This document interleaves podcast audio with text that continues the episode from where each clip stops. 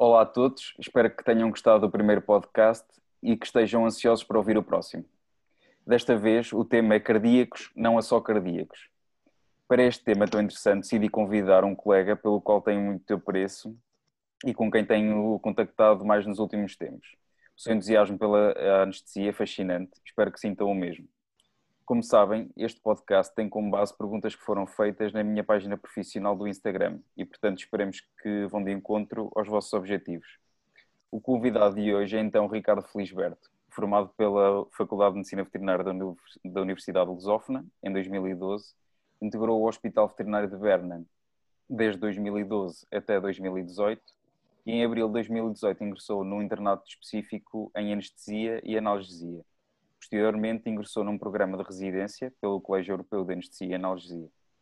Desde aí que tem participado em diversos congressos internacionais sobre anestesia e analgesia e tem, hum, e tem especial interesse na área da dor, da anestesia locorregional, monitorização anestésica e também na farmacologia.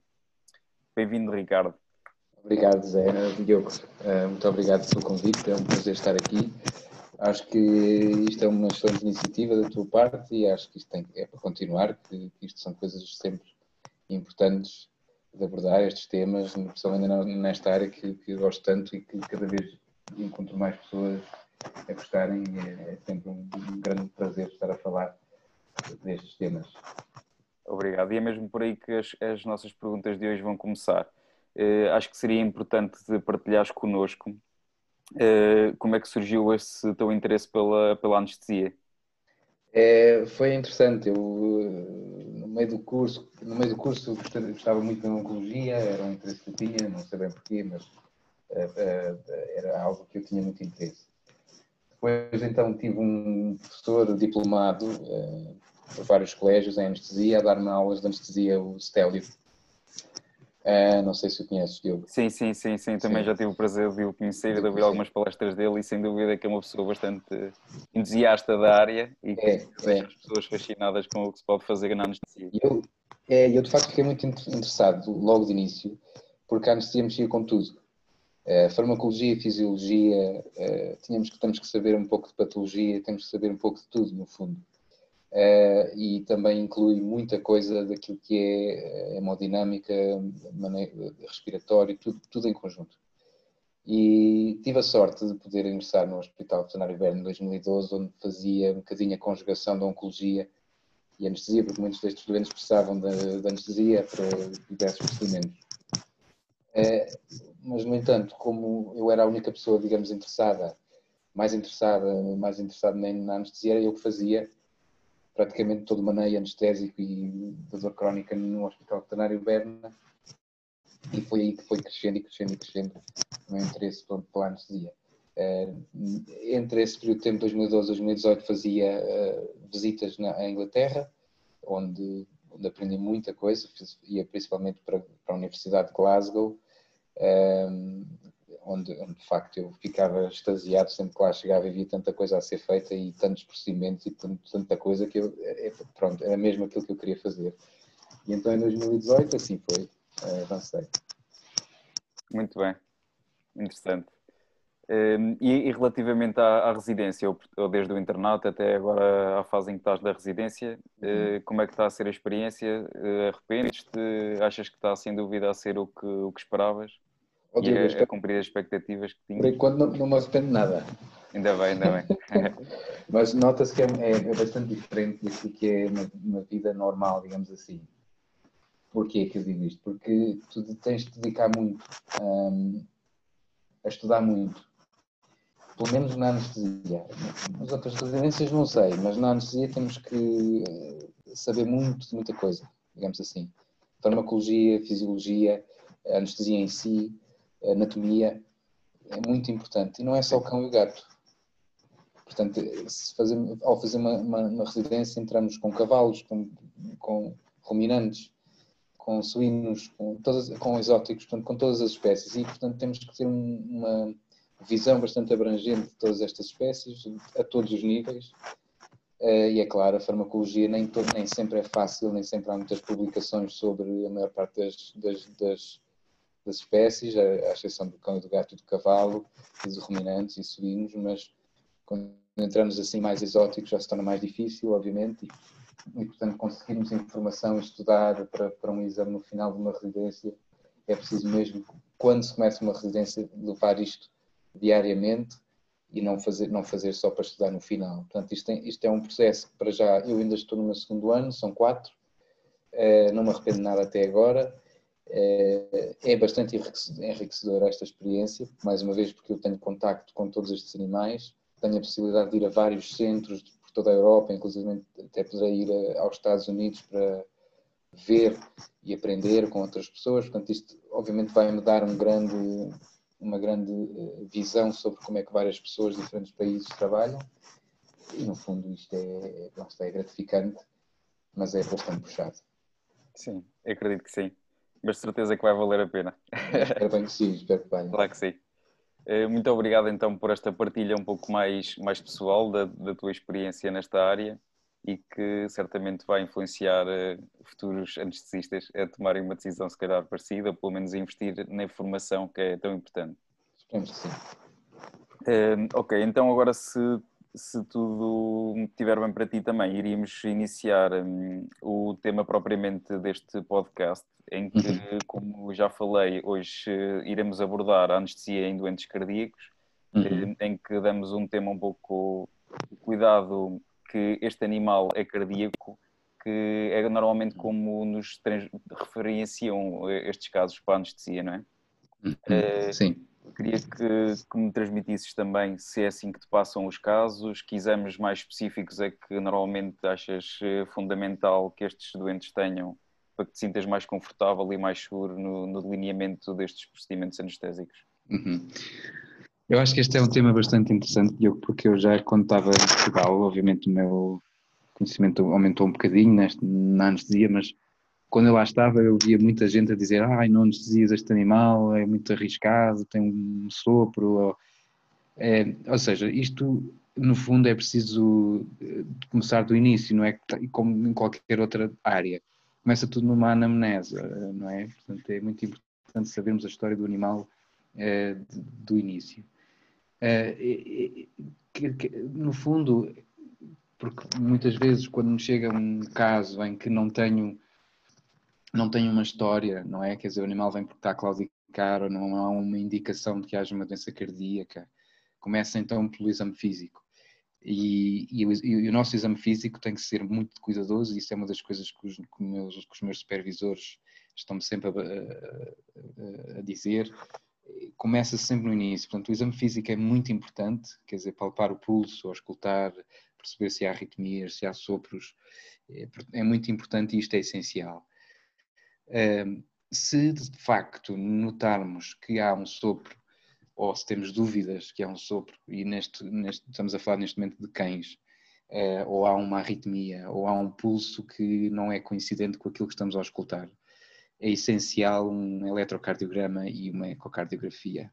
Pelo menos no, no hospital onde eu trabalho, neste momento, no sul da Inglaterra, temos a grande vantagem de trabalhar com cardiologistas, com os quais nós, obviamente, chegamos e dizemos gostaríamos de fazer este exame complementar antes de uma anestesia ou até de uma sedação.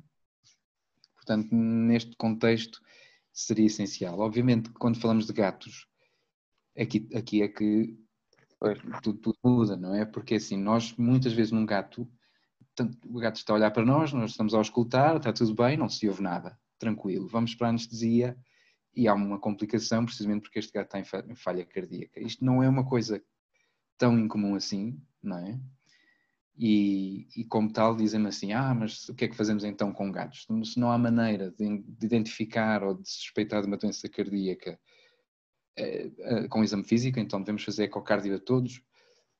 A, a, resposta politicamente correta é sim, devemos, mas não é assim na realidade, não é? Não seria comportável, quer dizer, temos 10 gatos para, para anestesiar um dia, vamos fazer 10 ecocardios, não, não, claro. não é comportável. Obviamente que aqui entra muito, mais uma vez, a anamnese um, e mais uma vez a idade do paciente, quer dizer, tudo isto importa. Só para, se Com... me permitires, eh, só para sim, interromper relativamente a essa parte dos gatos, porque pode haver, eh, se calhar, pessoas que nos estão a ouvir que não têm essa consciência, uhum. mas ao contrário do cão, que a maior parte dos, do, da doença cardíaca ou patologia cardíaca essencialmente se for valvular, nós conseguimos ter ao, ao exame físico essa detecção. No caso do gato, a patologia mais comum é a carmiopatia hipertrófica, e uhum. muitos deles, a não ser que já, já, já esteja um caso um bocado mais avançado, normalmente não têm ou a não ser que tenham ruído de galope, etc., pode uhum. ser, é uma porcentagem baixa que efetivamente eh, vai ter sintomas ou, sinais à nossa auscultação. Acho que era isso que um bocado também querias transmitir, certo? Sim, sim, é exatamente isso okay. Eh, que, que eu queria transmitir. Obviamente que mesmo que hajam cães sem sopro, eles ainda assim também podem ter doença cardíaca, depende um claro. pouco da raça, entramos aqui um pouco nas raças, obviamente, como sabes. Mas é uma porcentagem mais baixa é, do que se compararmos com os gatos, não é? Com os gatos, com certeza, com certeza. Por exemplo, já tive uh, Cavalier King Charles nas minhas mãos, em que não detetei nenhum sopro, no entanto fazia parte do, digamos, do, daquilo que o animal iria fazer, um ecocárdio, e estava lá, doença mitral já, mas sem sopro, evidente. E também tive outro caso mais complexo, um caso de um animal, um corgi, tinha 11 anos, um, e a única indicação daquele animal era uh, fraqueza dos membros posteriores, foi para, foi para a neurologia, não é? Porque pensavam pois. que era um disco ou qualquer coisa. Uh, e o que é que acontece? O Ricardo foi ao escutar, foi fazer tudo, não encontrou nada de especial, quer dizer, sedou o cão, anestesiou o cão, foi para a ressonância. Foi para a imagem, pois. Não tinha nada, não tinha nada, e, então, eu, eu, na altura eu achei estranho, porque imagina que eu dei medetomidina àquele bicho, um alfa-2 agonista, e tudo correu bem, mas que de facto a frequência cardíaca não baixou como eu esperaria. Então, o que é que se passa aqui? E na ressonância não se encontrou nada. Então eu fui falar com a, a neurologia, a neurologia também não, não consegue encontrar nada, não, não, ninguém percebeu o que é que continha. Então falei com a cardiologia e então a cardiologia disse-me, pá, se calhar é melhor fazermos um ecocardio a esse cão. Então o que é que ele tinha? Tinha um, um ducto arterioso persistente com 11 com anos? Um, depois, com, exatamente, com um chante que estava reverso, ou seja, com um chante de direita para a esquerda. Normalmente nós ouvimos aquele sopro típico de um arterioso persistente quando há um chante da esquerda para a direita, portanto, o sangue a ir da aorta para, para, para a artéria pulmonar, o que não deve, não deve acontecer, e por isso é que ouvimos aquele sopro típico mas aquele animal já tinha um estado tão avançado da doença que o, o sangue já estava aí do, do, lado, do lado direito para o lado esquerdo e, portanto, fazia com que não se ouvisse nenhum sopro. E pronto, teve o seu diagnóstico e foi tratado para isso, mas é um exemplo e que a mim me ensinou que, de facto, é preciso é, não só ter um, uma atenção extrema àquilo que é a anamnese, ao exame físico, mas também àquilo que é, se calhar, temos um pouco mais de sensibilidade e de pensar um pouco além da anestesia, porque isso também vai ajudar os colegas das outras áreas a, a diagnosticar. Claro, acho muito interessante. Uh, outra coisa dos exames Sim. é as troponinas. Eu não sei se, para mim, não dá grande vantagem, quer dizer, dá-me um pouco de informação adicional em relação àquilo que pode ser a parte de função contrátil do coração, mas daquilo que me, que me diz respeito para a minha anestesia, não me vai dar grande valor. Portanto, é mesmo mais a imagem uhum. e, e eletrodiagnóstico. Se, se, se não te importares, há uma.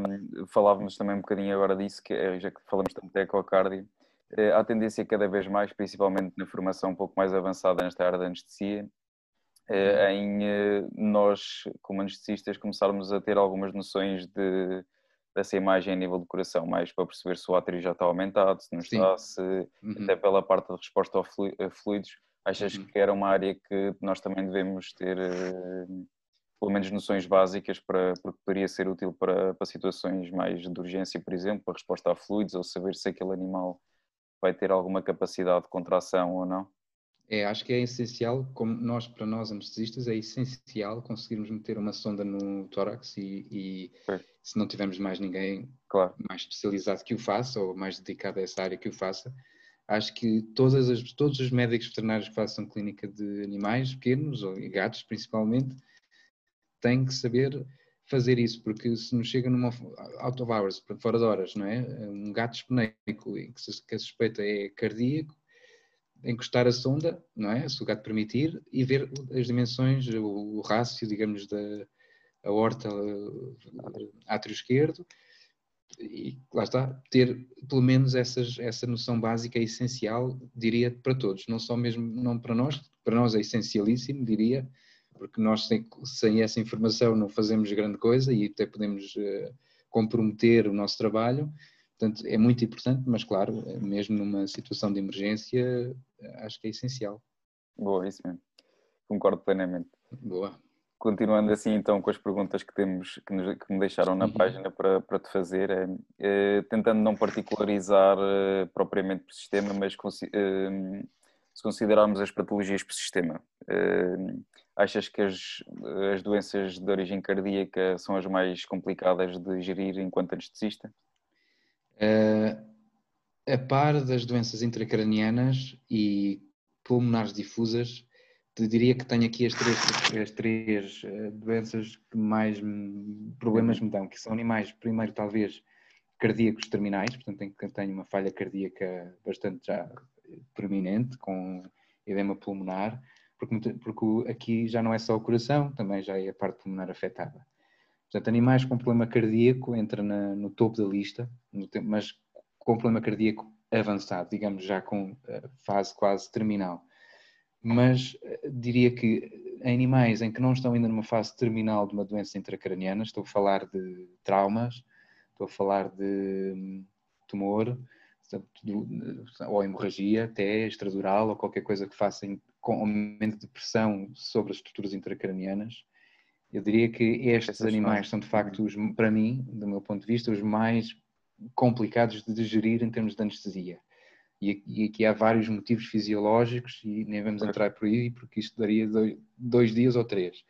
Um, mas e, e, os animais com problema com doença pulmonar difusa, em que tenho CO2 que nunca mais baixa, tenho um, um oxigênio que nunca mais, exatamente, uma hipoxémia que nunca mais se, se resolve. Portanto, é, diria que estes são os três grandes, porque animais com problemas de rim, de fígado, conseguimos estabilizá-los. Obviamente aqui há a, recuperação nestes animais é, provavelmente será mais afetada, mas em termos de maneio uh, da anestesia em si, será mesmo estes, estes três grandes grupos.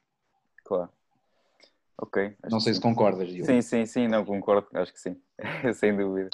Uh, o, o, cardíaco e a tendência uh, é, ao passarem-nos os casos é classificá-los quase todos da mesma maneira, não é? Hum. Mas a verdade é que, que nós também nos vemos dessa, dessa forma. Sim, Portanto, claro. se me disserem que é um valvular, um B1, por exemplo, uh, não me preocupa assim tanto. Claro que claro. se me disserem que está, está completamente descompensado, claro. é diferente. Por daí o título até deste podcast, cardíaco, não é só cardíaco, porque Exato. é diferente de dizer cardíaco ou classificá-lo efetivamente cada uhum. caso é um caso, não é? E, Exatamente. E, portanto, adaptar é, acho que é aí que está o segredo para o sucesso.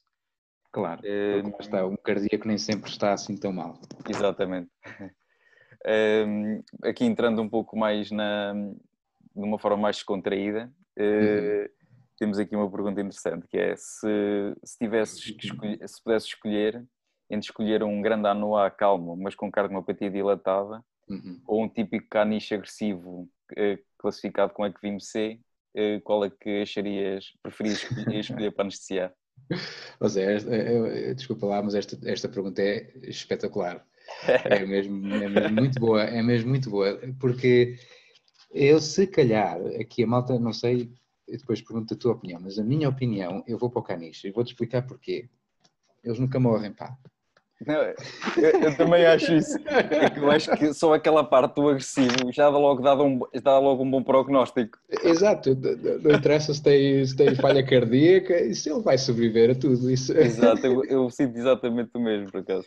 Não, não, agora fora de brincadeira, entrando um bocadinho mais aqui no detalhe da questão. Então, eh, um grande anuá, e não só grande anuá, também os Dobermans e, e outras raças de grande porte, tem muita, muita probabilidade de desenvolver fenótipo de cardiomiopatia dilatada, portanto, desenvolver mesmo eh, esta, esta doença.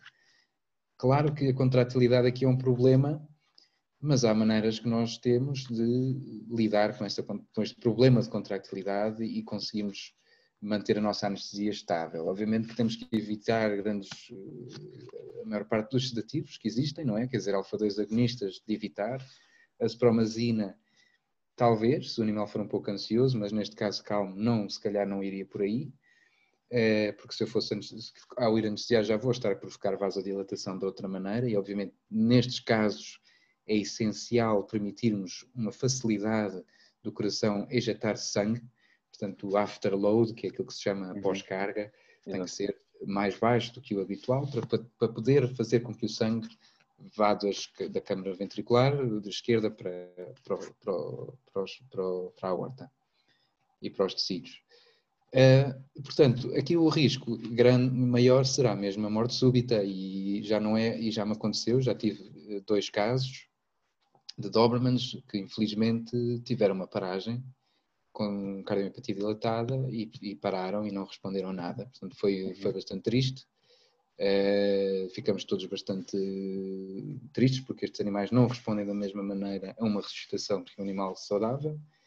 Uh, e, portanto, lá está, entra aqui, o, eles têm o risco de morte súbita, seja em anestesia, seja em, em casa. Em casa. Portanto, Ou até num passeio. Exatamente. Portanto, aqui, se calhar, preferia não, não ter que lidar com estes animais para não ter, esta, ter que lidar com a frustração, porque nós aqui com, com estes animais começamos com infusões de tobutamina, andamos com pimobendanas no, no bolso, andamos a, ou seja, nós aqui também utilizamos outros fármacos, se calhar em Portugal também deve haver, também deves ter, Diogo, a petidina, o profanol, quer dizer, entramos aqui com, com fármacos mais específicos um, ehm, que ajudam um bocadinho a atividade cardíaca, digamos assim, destes animais, mas lá está, tudo isto para ter uma morte súbita uh, e, e, que ficamos um pouco tristes. Com o canis, é que lá está, um, um, uma doença mitral, quer dizer, já avançada, estadio C, com falha cardíaca, mas há maneiras de lidarmos com isto, quer dizer, a pimobendan, mais uma vez, contra, aumentar a contratilidade, evitar alfa-2 agonistas, promover... Ter cuidado com os fluidos também, não é? Ter cuidado com os fluidos, isso é essencial em, em, em ambos os casos, eh, mas lá está, muitos deles já vêm com furosemida e aqui é importante, eh, está reputado que dar IECA, portanto os inibidores da enzima conversora, na manhã do dia da anestesia uh, faz com que haja mais hipotensão durante a nossa anestesia. Portanto, está recomendado e faz parte das guidelines uh, interrompermos o tratamento com enalapril, benacepril, o que for que, que o animal esteja a receber, antes desta anestesia. Furosemida deve-se continuar sem problema. Uh, temos que ter cuidado com o potássio destes animais, é importante fazer uma avaliação antes. Pimobendan, fazer uma administração antes da anestesia, se o animal não estiver já com Pimobendan oral, porque oral, se ele já estiver a receber, tranquilo, não, não haverá, para mim não haverá grande necessidade de estarmos a dar mais. E pronto, e é avançar com, normalmente podemos dar a spromazina neste canis, ou não, uh, como ele é agressivo, eu talvez iria por uma abordagem mais opioide e midazolam, provavelmente, e uma alfaxilona intramuscular, tudo junto, e esperar que ele fique um bocadinho mais calmo para meter um, um catéter e avançar. Mas será por estas linhas. Sim, acho que sim. Um, e se, se, passando um pouco para os gatos, né, e considerando uhum. que a patologia mais frequente é a cardiomiopatia hipertrófica, uhum. A nível uh, das questões hemodinâmicas consequentes a esta patologia, o que é que te preocuparia mais se tivesses que, quando tens que anestesiar gatos com esta doença? é mais importante o diástole. Portanto, eles têm um, uma câmara cardíaca bastante diminuída, reduzida porque o músculo cardíaco está muito aumentado e hipertrofiado, e por isso, nestes casos, é mesmo baixar a frequência cardíaca aquilo que nós queremos. Portanto, aqui os nossos amigos alfa-2 agonistas vão ajudar bastante Porquê? Porque reduzem a frequência cardíaca, essencialmente isto. E ao reduzir a frequência cardíaca. Aumenta o tempo uh, de diástole, não é? Aumenta o tempo de diástole, aumenta o enchimento de, do ventrículo esquerdo e lá vai sangue para a frente, que é aquilo que nós queremos. Eu achei muito interessante esta pergunta exatamente por isso, porque a ideia que eu tenho quando falo com as pessoas sobre isto, uhum. pessoas que se calhar não estão direcionadas com a anestesia, mas pronto, com uhum. os colegas no geral, é que ouvem isto e, ah, então não vais dar alfa 2 a este, a este gato. E eu disse, não, mas é exatamente isto que ele precisa. Se é, calhar vou evitar a dar-lhe, por exemplo, catamina, não é? Exatamente. O consumo de oxigênio, miocárdio, etc. Se calhar quando eu não conheço, eu prefiro, e necessito, porque tu conheces os gatos aqui e sabes como é que eles sim, são, sim, prefiro sim, dar um alfa 2, por exemplo, com, com alfa-xolona intramuscular, por exemplo, Uhum. eh, quando não conheço estar a, a usar ketamina, só para evitar Claro. os alfa 2 quando eles, na verdade, não estou a dizer que beneficiem a 100%, mas é preferível, não é? É preferível. que- sim, O único momento em que, nós não, que eu não daria é se já houver de facto uma doença bastante avançada, mesmo sendo inicialmente Pois. hipertrófica, mas em que já haja uma falha cardíaca, uma falha sistólica, uma disfunção sistólica bastante marcada, já com, e com a diastólica, portanto tem que termos um coração bastante eh, afetado, e nesse caso eu evitaria os alfa-2, iria, tal como disse com o caniche, iria com opioides, por exemplo um torfenol, uma metadona, o que, dependendo de- do que for necessário fazer, um midazolam e mais uma vez alfaxolona intramuscular. E, e isto, com esta combinação normalmente é suficiente para, para estes animais, mesmo que sejam um pouco mais eh, agressivos, talvez aumentar a dose de alfaxolona, normalmente eu uso 1 mg quilo eh, até 2 mg quilo, talvez 1,5 mg quilo será aquilo que eu mais uso em gatos assim mais ariscos. Dizem que os, os gatos aqui de Inglaterra são mais calmos, mas nem, nem assim não, não é, não é bem assim não. Já apanhei uns bem sacanas. Ok, obrigado, acho que sim. Hum, pronto, passando agora um pouco mais para doenças congénitas e que eu acho que no meu ponto de vista também são as que nos tornam, que são mais desafiantes para nós. Hum, se tivesses que escolher uma, qual é que considerarias que a nível de alterações hemodinâmicas são mais difíceis de nós conseguirmos fazer o manejo? É sendo, para mim, mais uma vez, porque isto pode ser diferente na opinião entre colegas, mas para mim é o balonamento uh, de, de, válvulas pulmonares. Uh, não fazemos muito válvulas aórticas, porque normalmente a estenose é subaórtica, não é aórtica mesmo, mas a, a, a estenose pulmonar é sem dúvida, do, procedimento em si, é sem dúvida mais complicada. Nem, nem, nem tem que ser sempre a mais complicada, mas poderá ser a mais complicada por aquilo que envolve o procedimento em si, digamos assim, porque no momento em que estamos a fazer o balonamento, há uma, portanto, há um, um, um fio guia que entra na válvula e depois o balão eh, vai, obviamente, eh, dilatar esta, esta, esta estenose. E neste momento não temos qualquer sangue a sair do, do ventrículo direito e, portanto, não há nenhum sangue a ir para o pulmão, a ser oxigenado. Portanto, é bastante complexo principalmente se a estenose for bastante severa. Uhum. Pois, acredito que sim. Eu nunca tive a oportunidade, infelizmente, de anunciar nenhum assim, mas. É bastante, é, é, bastante desafiante. Acredito que sim. Mas lá está, não é assim também, não estão lá com o balão durante pois. 10 minutos, é uma coisa mais reduzida. No entanto, temos ali dois momentos em que as nossas adrenais estão espremidas. Pois, ok, ok.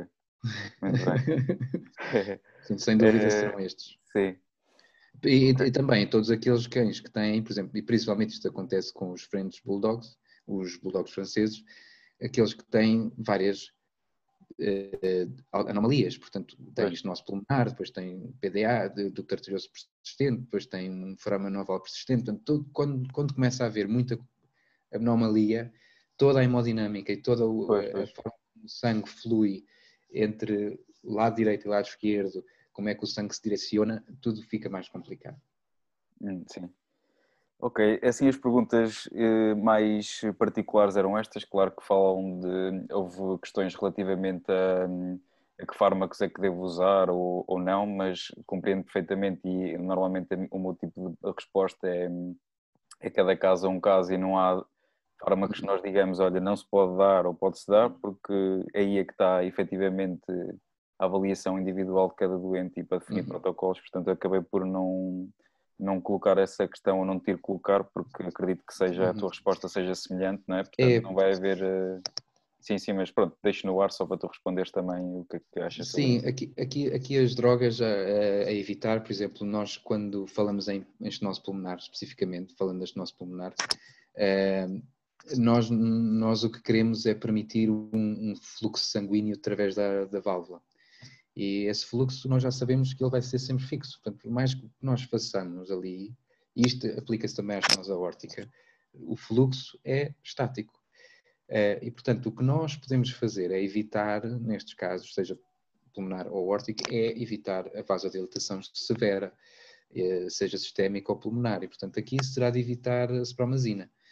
Uh, melhor será os alfa-2. Obviamente que os alfa-2 uh, num cão com estenose pulmonar para um balonamento não será se calhar o mais indicado, mas eu já usei alfa-2 agonistas para um, um, um, estenose pulmonar, para, por exemplo, fazer uh, tomografias em que eles, basicamente o que eles fazem, precisam de uma frequência cardíaca baixa, para fazer uma tomografia guiada pelo ECG, para vermos exatamente se existe alguma anomalia, uh, mais alguma anomalia adicional no coração deste animal, principalmente anomalia das coronárias, uh, que poderá impossibilitar a realização do balonamento.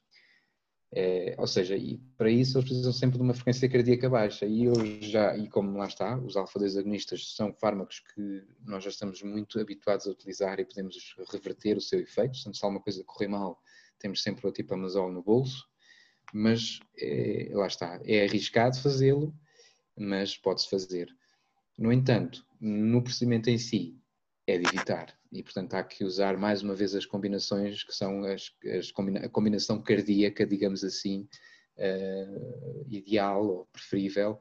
Uh, não ideal não será a palavra, mas será preferível, que é um opioide, um benzodiazepina e um alfaxalona intramuscular será uh, uma opção bastante melhor para estes pacientes. Ok. Tudo bem, então agora para, só para deixarmos aqui também um bocado mais das tuas experiências, que certamente são bastantes, uh, lembras-te de algum caso que tenha assim sido muito desafiante e que complicações tiveste e como, é como gerir o stress nesse, nesse tipo de situações e gerir é... o conflito intelectual, digamos assim? É pá, olha, o caso mais complicado que tive até hoje foi precisamente um doente, não, Quer dizer, esse caso não foi mais complicado, mas cardíaco foi mais complicado, um, um, mais uma vez, um bulldog francês, eles têm tudo, só não têm saúde. Uh, pobres animais. Uh, eles, era um cãozinho, coitadinho, tinha, do, tinha dois meses e meio, tinha estenose pulmonar, tinha um duto arterioso persistente e tinha um forama noval uh, persistente. Ele estava, o sangue, quer dizer, aquele coração era uma festa, aquilo não sabíamos o que é que ia acontecer naquela anestesia mas o objetivo era fechar, abrir a válvula, uh, reduzir a estenose pulmonar, fechar o, o, o arterioso e deixar o forama noval e ele iria viver com aquilo o resto da vida. Uh, obviamente que este cão teve vários problemas, teve hipotermia, teve hipoglicemia, teve hipercalémia, teve bradicárdia, teve hipotensão, ou seja, teve uma série de coisas, obviamente, umas a seguir às outras, não foi tudo uma vez. Uh, obviamente que neste caso foram nove horas e meia de anestesia, uh, porque eles tiveram dificuldade em fazer o procedimento todo, mas lá está. É preciso uma dose, é preciso gostar do que estás a fazer para conseguir manter a tua atenção por nove horas, e neste, naquele caso eu tive de ficar lá nove horas porque todo o hospital está a fazer o, o normal, portanto está, está, a rodar outras coisas e portanto tu tens que estar ali. Um, assim, Obviamente que eu poderia entrar aqui em detalhes em cada o que é que eu fiz em cada coisa, mas nós podemos fazer mais podcasts sobre o que é o que fazer, como reconhecer hipercalémia, hipoglicémias e coisas assim. Mas basicamente foi o que eu fiz, portanto eu dei suporte. Obviamente que, por exemplo, se me perguntarem, ah, esse cão teve hipotensão, o que é que fizeste? Então, neste nosso pulmonar, ah, há uma coisa que é importante fazermos, que é dar beta-bloqueadores a estes animais, porque é assim, é, neste procedimento o, não tanto nestes animais jovens, mas mais nos animais adultos, quando nós fazemos as, as, o balonamento, este, o, normalmente o ventrículo direito está muito desenvolvido. Tem uma contractilidade brutal, digamos assim, tem uma contractilidade aumentada. Nós abrimos a, a, a válvula e então aquilo vai ser uma contractilidade e o sangue vai todo para o pulmão muito facilmente. E o que acontece é que depois então o ventrículo não tem sangue e ele entra em suicídio, que é aquilo que se diz, eh, é mesmo assim que se diz, porque, é porque não tem volume. Então fibrilha e depois há então uma fibrilhação e depois por mais manobras de ressuscitação que faças, eles não voltam.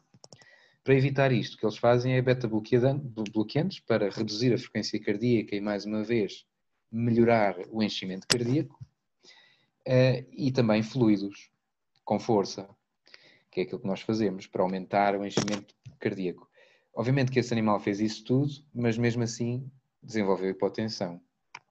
Então, o que é que eu fiz? Fiz fenilferina, por exemplo, um, é um, um vasopressor puro, em que me estimula os alfa-1 agonistas, os receptores alfa-1 agonistas, e vai-me fazer vasoconstrição. O problema é que me vai aumentar a quantidade de sangue a ir do PDA, neste caso da esquerda, para a direita, porque eu estou a aumentar a resistência vascular do lado esquerdo e, portanto, o sangue vai movimentar-se mais para a direita e, e trouxe-me um pouco mais de complicações, mas lá está, é aqui que entra o equilíbrio daquilo que é a vasodilatação causada pela anestesia e a vasoconstrição causada pelo meu vasopressor. Portanto, é preciso nós encontrarmos este equilíbrio nestes pacientes para que o, sangue consiga fluir do lado direito para a esquerda, que é como deve ser feito, um, e da melhor forma possível. Com isto conseguimos estabilizar este paciente, com todos os, os, os outros uh, infusões e tudo mais alguma coisa, mas este de facto foi o caso mais complicado que eu tive, daí se calhar também eu achar que os balonamentos são mais difíceis. Sim, mas uh, o relato deste teu caso mostra, uh, acho que mostra porque é que nós gostamos tanto de anestesia, né? porque efetivamente é um bocado aquilo que disseste no início, nós temos que ter eh, conhecimento de tantas áreas uhum. que torna isto mesmo super interessante, pelo menos é eu mesmo. vejo assim, né? Temos eu também, concordo contigo. Profundo, ou relativamente profundo em áreas muito diversas, desde a parte uhum. hemodinâmica, respiratória, é, farmacológica, anatomia, tudo isso, né? Uhum. Costuma-se dizer que no bloco quem sabe mais de medicina interna é o anestesista exatamente, e quem sabe dúvida. mais de cirurgia na, na hospitalização é o anestesista também. Exatamente, exatamente, é isso mesmo, é isso mesmo. É, pronto, eu queria só hum, aqui terminar com, com uh, uma pergunta que é, esta é feita por mim, que é okay. como vês a anestesia hoje, no uhum. futuro, quer em Portugal, quer, quer no mundo? Ora bem, é assim, a anestesia hoje está num nível que é brutal. Eu gosto da palavra brutal. Uhum. É, é, é, é, muito, está muito avançada.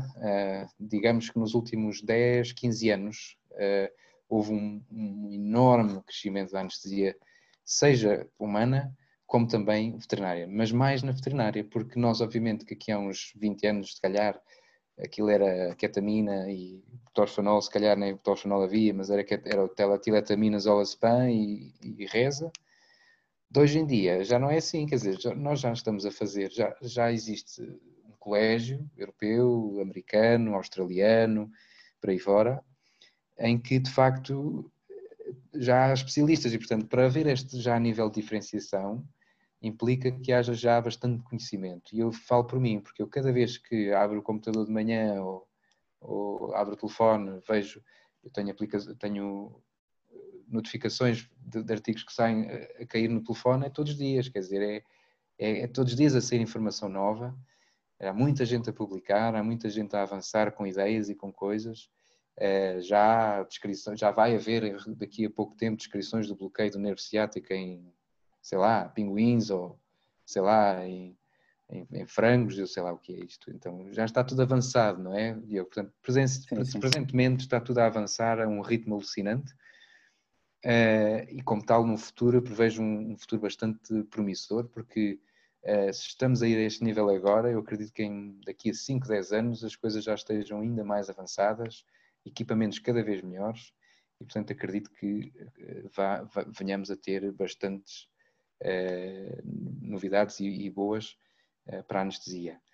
Em Portugal, especificamente, eh, penso que, na minha opinião muito pessoal, obviamente não estou a trabalhar aí já há três anos, mas minha, quando eu saí daí, há muitos sítios, já muitos, muitos hospitais, já com pessoas obviamente interessadas na anestesia, os que eu conheço, o Pedro Oliveira em Coimbra, tu no, no Vetoeiras, o Amândio no Porto, acredito que haja mais sítios, eu não conheço todos, obviamente, é, mas estes que eu conheço, de facto, o também no, no Porto, o Lénio, o Lénio Ribeiro, é, também haverão outros sítios, mas estamos a falar de pessoas que já têm uma diferenciação na anestesia, não têm, obviamente, um, um, um diploma, mas não precisam de ter porque têm um conhecimento já a esse nível. e, portanto, são sítios que se devem dar por muito uh, felizardos por poderem ter alguém já como vós a tratar deste, de, das anestesias e do maneio da dor. Mas é importante que mais centros tenham pessoas dedicadas à anestesia, veterinários, não só enfermeiros, porque enfermeiros são muito importantes, são essenciais e são indispensáveis. Aí não há volta a dar. Mas é preciso também que seja indispensável a presença de um anestesista, porque é o anestesista que vai orientar um enfermeiro a fazer o seu trabalho cada vez melhor, porque são, tem, faz, tem uma função extremamente importante e, e, e, portanto, é o, o anestesista que vai orientar o enfermeiro, mas não só, o anestesista vai também orientar todo, todo, toda a equipa. Vai ajudar a medicina interna a sedar, a anestesiar o que for preciso, vai ajudar a neurologia, a cardiologia, a ortopedia, com os bloqueios e com mais o que é que seja, e portanto vai dar um apoio multidisciplinar. Além de que também vai poder apoiar as emergências, a, a estabilizar animais, seja pré ou até pós-anestesia. E, portanto, temos, acredito, um papel essencial e, é, é, a meu ver, é, era muito, era muito interessante ver Portugal a crescer nesse sentido e haver sítios já, uh, recruta-se anestesista, recruta-se pessoa com interesse em anestesia, já não digo que recrute um anestesista diplomado, mas que recrute um veterinário com interesse em anestesia. Quer dizer, ver uma coisa assim uh, era já, diria, um, um um passo extremamente importante é, no desenvolvimento da anestesia em Portugal. Obviamente que tu, Diogo, estás a fazer um trabalho que eu admiro, é, fazer isso aí em Portugal, o que estás a fazer é, é, é absolutamente brilhante e dou-te os meus parabéns por isso. É, obrigado, e, e, isto é, é, só anda para a frente porque há pessoas como tu, não é, que também despertam o nosso interesse e nos fazem parar e querem que ajudam-nos a evoluir também, porque claro. nós que estamos cá e que temos interesse, Claro. Não temos a felicidade, entre aspas, que tu tens de ter pessoas que têm mais uhum. experiência e que obviamente são diplomados já e tu um Sim. dia serás, mas que te ajudam a evoluir e que te obrigam, digamos assim, a estudar e a Sim. cada vez mais. Nós, as pessoas que falaste que se calhar têm interesse cá, como não temos isso, acabamos por ter que ver um pouco, quer do teu claro. conhecimento, quer de outras pessoas, que acabam por ser, sem dúvida, um incentivo para nós e, e o, o nosso grupinho que temos criado Espero que seja que... Para, para outras pessoas cada vez mais já formados e que se vão formar, porque na verdade eu também acho que o país precisa de, de mais anestesistas e depende de nós, veterinários, eh, e eh, criar essa, essas vagas. É, e começa um pouco também por eh, criar essas vagas, mas também por regulamentar um pouco que é, que é a função do veterinário eh, não é? Obviamente que muitos sítios se calhar não vão ter, ah, não vamos fazer epidural, não vamos fazer bloqueios, não vamos fazer nada, é só dar propofol e está feito. Mas acho que lá está, nós, o nosso papel como veterinários interessados na anestesia e, e inclusivamente diplomados, quem quer que seja, deve uh, fomentar o desenvolvimento destas técnicas e, e, aplica, e aplica, aplica, aplicação, aplicar, deste, aplicar estas técnicas, porque se lá está, vão aumentar eh, a taxa de sucesso, sem dúvida, do, do, do paciente. Uhum. O paciente vai estar muito mais confortável, vão utilizar muito menos propofol, vão utilizar muito menos isoflurano, muito menos oxigênio, vão poupar nisto tudo, mesmo que utilizem concentradores de oxigênio, não interessa. Quer dizer, vão poupar em tudo se tiverem um anestesista, sem dúvida, se calhar fazem um investimento, mas a longo termo vão ver que não só o paciente fica bastante mais confortável, mas também vão ter eh, uh, ganhos noutros, noutros, noutras áreas. Sim, concordo plenamente. Mesmo a nível económico, eu acho que, que, que, os hospitais e as clínicas acabam por eh, ganhar porque a rentabilidade é muito uhum. superior quando tens, eu acho, eh, quando tens um anestesista, porque nós acabamos por ter também muito trabalho de gestão, digamos assim, não é? Uhum. de, de blogs, Sim. etc. Portanto, eu acho que até nesse sentido pode, uhum. pode ser benéfico. Mas, ó oh, Diogo, eu estou a falar de Portugal, mas eu digo que em Inglaterra há muitos sítios de, de primeira opinião, digamos assim, que os, claro. os, os sim, sítios sim, que sim. referenciam para as referências, para os hospitais de referência, eles também não. Aquilo claro, é claro. sempre a avançar, aquilo não, não está lá numa pessoa a fazer epidurais, não é? Pois, pois. É, aqui é na referência ainda, obviamente, mas em Portugal era importante que provavelmente os hospitais que se dizem um pouco mais de referência era, a minha opinião é que deveriam também diferenciar-se nesse sentido. Concordo em pleno. E acho que isto, acho que isto mostraria o exemplo, dar o exemplo, não é, de crescimento da nossa área, que não é só ortopedia, já há ortopedistas, já há medicina interna, já há malta na, na cardiologia, acho que a anestesia é avançar. Eu, eu é... acho que, que, também o que falta, na verdade, e posso estar enganado nisto, é que eu acho que não deve haver também assim tanta gente.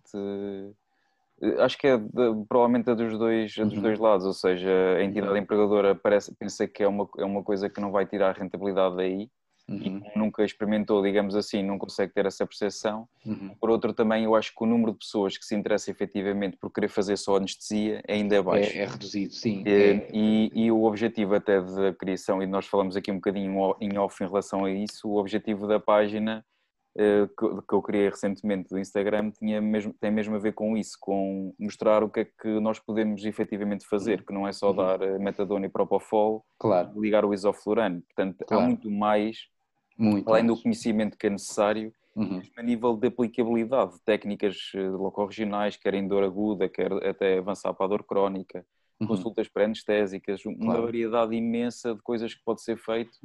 E, e mesmo, sim, sim. E, mesmo, e mesmo no apoio do paciente internado, porque tu tens muitas vezes uh, uh, animais, quer dizer, eu vi acontecer, ainda, ainda hoje, mesmo no hospital de referência, em que tu dizes, ah, isto é onde o Ricardo trabalha, é um hospital de referência em Inglaterra, eles fazem tudo. Não, não. Há muitas coisas que tu ainda vês, vais, passas no treinamento e vês então como é que este animal está, não sei o quê. Ah, está tudo bem. Depois vais palpar o animal, não está nada bem. Quer dizer, ou vais ver o que é que está a acontecer e não está nada bem. Portanto, mesmo nossa função como anestesista uh, passa um pouco também por uh, uh, proteger ali os pacientes internados e, e, e, e, dar um pouco a nosso, o nosso input daquilo que é o nosso conhecimento, daquilo que é dentro da nossa, digamos, da nossa cerca, não é? Uhum. Daquilo que nos permite uh, dar opinião, uh, também para ajudar o animal e, e, abrir discussão sobre aquilo que está a ser feito a um paciente internado, um paciente que, que venha a fazer uma anestesia, uma cirurgia. Uh, já não é a primeira vez que eu tenho animais a, a enalapril ou benacepril ou o que é que seja, e estão lá para receber antes de uma anestesia. Portanto, eu chego lá e digo, não, este animal não vai receber, portanto, para o seu melhor interesse, não é? Portanto, acho que, acho que isto é, é essencial, uh, que haja em Portugal esta evolução. Eu acredito, e mais uma vez, uh, tu existes, o Amanda existe, muitas, o Lénio existe, portanto, muitas pessoas já têm uma, uma formação mais, mais avançada, e acredito que outros que eu não conheço, Uh, e, e, pronto, e acho que estamos aí no caminho certo, se queres que diga, Diogo. É preciso também ir com calma, não. Claro, sim, sim. Não, é preciso que as pessoas percebam com o tempo, mas acredito que estamos no caminho certo e no mundo. Pronto, quer dizer, é, estamos a falar, eu, eu, conheço a realidade de Inglaterra, de, conheço da Bélgica, que visitei, de Áustria, Viena, que visitei, é, irei em breve conhecer Suíça, mas todos, todos mais ou menos são, regem-se pela, forma, pela mesma maneira. Portanto, tem que os anestesistas têm, de facto, na universidade, nas universidades em que visitei, têm, de facto, um papel extremamente importante. Uhum. E eu não quero falar em relação a Portugal, porque, pronto, mas é nesse, nesse aspecto da, da universidade, uh, não na tua em que tu estás, mas noutras. uh, mas porque se tu fazes uma universidade aqui, de, de, por exemplo, de Viena, da Áustria, tu tens ali um grupo de, sei lá, 8, 10 anestesistas, não é? Pois. E tens ali o anestesista com os pacientes, a ensinar os alunos, e acho que era. E depois lá está os austríacos, quer dizer que têm já esta formação, vão para as suas clínicas e têm, se calhar, taxas. Já têm uma mentalidade de ter que Exato. ser um anestesista porque viram isso na universidade. Exato. É? E portanto Exatamente. temos aqui, e depois já há residentes, não é? Há uma série de residentes, porquê? Tem, tem um interesse, porque lhes foi quase incutido esse interesse, porque lá está, é mostrado a realidade daquilo que é uma anestesia, não é só uma pessoa vir cá para fora de uma faculdade e, quer dizer, a anestesia é quase um bicho de sete cabeças e muitos de, de, de, dos estudantes eh, que acabavam o seu curso em Portugal que me apareciam, é, e, quer dizer, o que é que é um alfa 2, não é? Que, eh, acabava por haver ali um bocadinho de falta de sensibilidade, não é? Diria assim, se calhar porque não foi incutida assim de uma forma tão uh, como me foi incutida a mim, de uma forma tão entusiasta, diria, eh, de maneira a que as pessoas tivessem interesse, porque as pessoas simplesmente não tinham interesse. Então eu tinha que estar ali a debitar muitas vezes e explicar, e é um pouco assim. Portanto, começa, e acho que estás a fazer um trabalho muito importante, começa por eh, suscitar um interesse, suscitar, eh, e é aí que as pessoas vão começar a, a avançar. É, todos juntos vamos, vamos, conseguir isso com a tua ajuda e obrigado Nada, Diogo, para, para agradecer teres aceito o convite Nada, nada, nada. Acho que a conversa foi muito interessante. Ainda bem. Espero que daqui a uns, a uns tempos tenhamos outro, outro tema para debater aqui, está bem? Ah, isso com certeza temos muitos. Oh, Diogo, eu, eu quero te agradecer mais uma vez e, e, e já sabes, eu estou sempre, quer dizer, se não estiver disponível, aviso, mas estou sempre uh, muito contente em fazer isto e contem sempre comigo para o que for necessário e darei, darei o meu apoio no que for preciso. Muito obrigado mesmo mais uma vez, está bem? Nada. Obrigado. Espero que tenham gostado deste no, nosso podcast com, com o Ricardo e espero que estejam cá no próximo.